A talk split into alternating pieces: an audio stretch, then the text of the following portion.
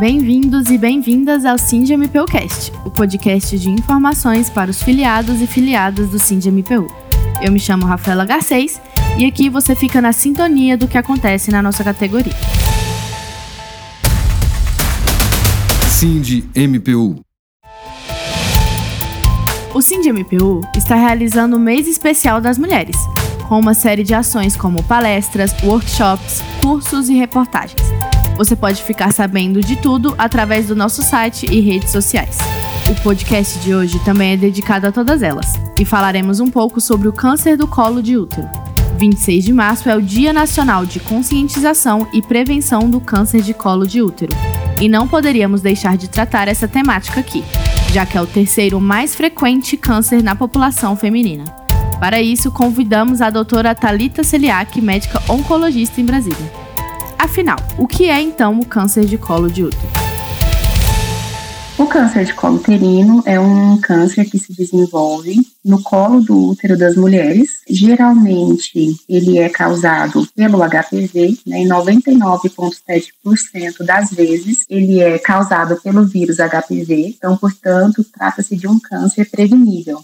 Bom, é um câncer ginecológico, é o quarto mais diagnosticado que a gente tem. E ele é um câncer, como eu disse antes, ele é um desafio na saúde mundial. Que apesar de ele ser um câncer prevenível, a gente tem em média 16.500 casos novos no Brasil. Então se torna um desafio para a saúde mundial. Ao olhar para uma perspectiva mundial, são mais de 300 mil óbitos por ano. Mas, como a doutora bem disse, é importante relembrar que este é um câncer que não tem a ver com fatores genéticos.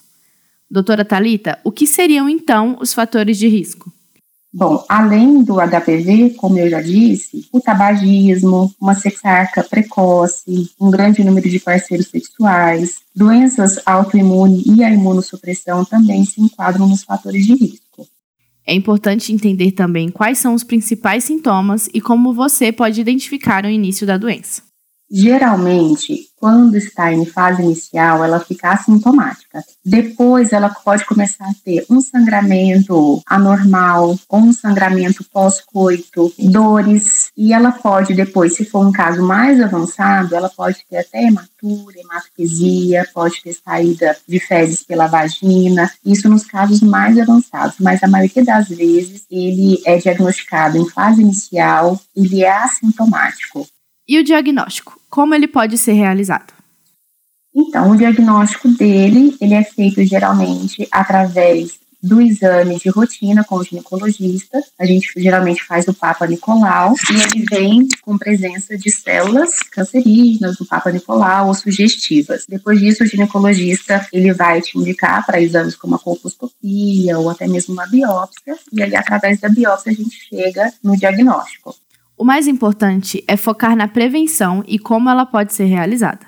A gente fala em prevenção, né? Em prevenção primária e em prevenção secundária. A prevenção primária que a gente fala é a vacina. O ideal é que a vacina seja feita antes do início da vida sexual. E a vacina ela gera uma resposta imune até 10 vezes mais eficiente do que o próprio vírus, o contato com o próprio vírus. Essa vacina, ela tem uma duração e a gente não sabe quanto tempo exato essa vacina dura, né? Os anticorpos duram na gente. Mas estima-se pelos estudos que até 20 anos após a vacina existe uma alta concentração ainda de anticorpos. A vacina a gente tem ela disponível tanto no SUS quanto no, no sistema particular. Antes a gente tinha uma vacina bivalente, porque o HPV existem vários subtipos de HPV. Nem todos são oncogênicos que podem causar o câncer alguns apenas são oncogênicos. E aí essas vacinas, elas tentam atuar justamente nesses genes oncogênicos.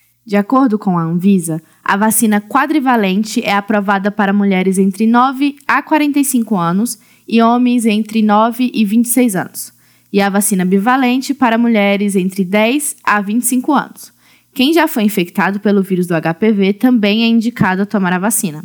A doutora Talita nos explicou um pouco mais sobre sua eficácia e como ela funciona. Então, a gente tem, no início foi a vacina bivalente, que era contra o HPV 16 e 18. O HPV 16 e 18 ele é responsável em torno de 70% da incidência dos cânceres. Então, primeiro veio a bivalente, hoje nós temos a quadrivalente, que ela é contra os vírus 6, 11, 16 e 18. O 6 e o 11, geralmente, ele causa aquelas verrugas vaginais e o 16 e o 18, eles causam o câncer mais de colo uterino. E agora a gente tem a nona valente, que ela já foi aprovada, e ela pega nove subtipos do vírus, do HPV. Essa a gente não tem no, no serviço público ainda no SUS, e ela já foi aprovada e deve estar tá chegando aí para a gente no sistema particular.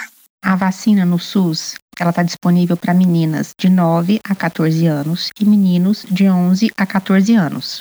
São duas doses, com seis meses de distância entre as doses. Para imunossuprimidos também, quem tem doença autoimune, ela também está disponível. No sistema privado é um pouco diferente. No sistema privado, mulheres de até 45 anos podem tomar, de 9 a 45 anos, e de homens até 26 anos podem tomar. Fora desse limite de idade, existe a possibilidade também de tomar no serviço privado, desde que seja com uma indicação médica e um relatório médico associado.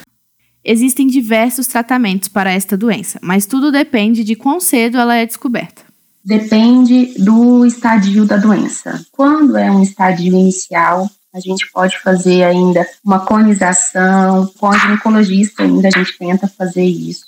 Vai depender muito do grau, do estadio da doença. Uma traquelectomia, que são tratamentos menos invasivos, onde a gente consegue ainda preservar a fertilidade da mulher. Se a mulher não tem interesse mais em fertilização, a gente pode pensar numa esterectomia, como a linfadenectomia ali da região. Se forem doenças já localmente avançadas, a gente tem de tratamento quimio e radioterapia combinado. E se for uma doença metastática, a gente já pensa em quimioterapia ou até mesmo imunoterapia.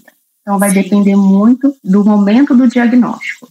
A doutora Talita deixou um recado essencial para todas as nossas ouvintes.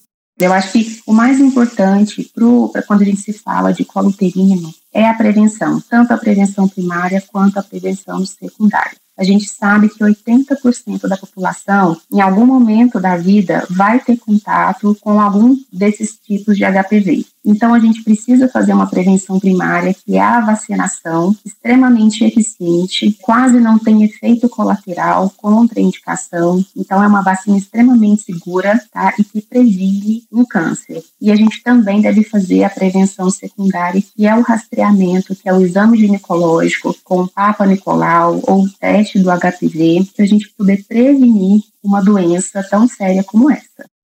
Agradecemos imensamente a participação da doutora Talita, que nos elucidou sobre os riscos e prevenção desta doença.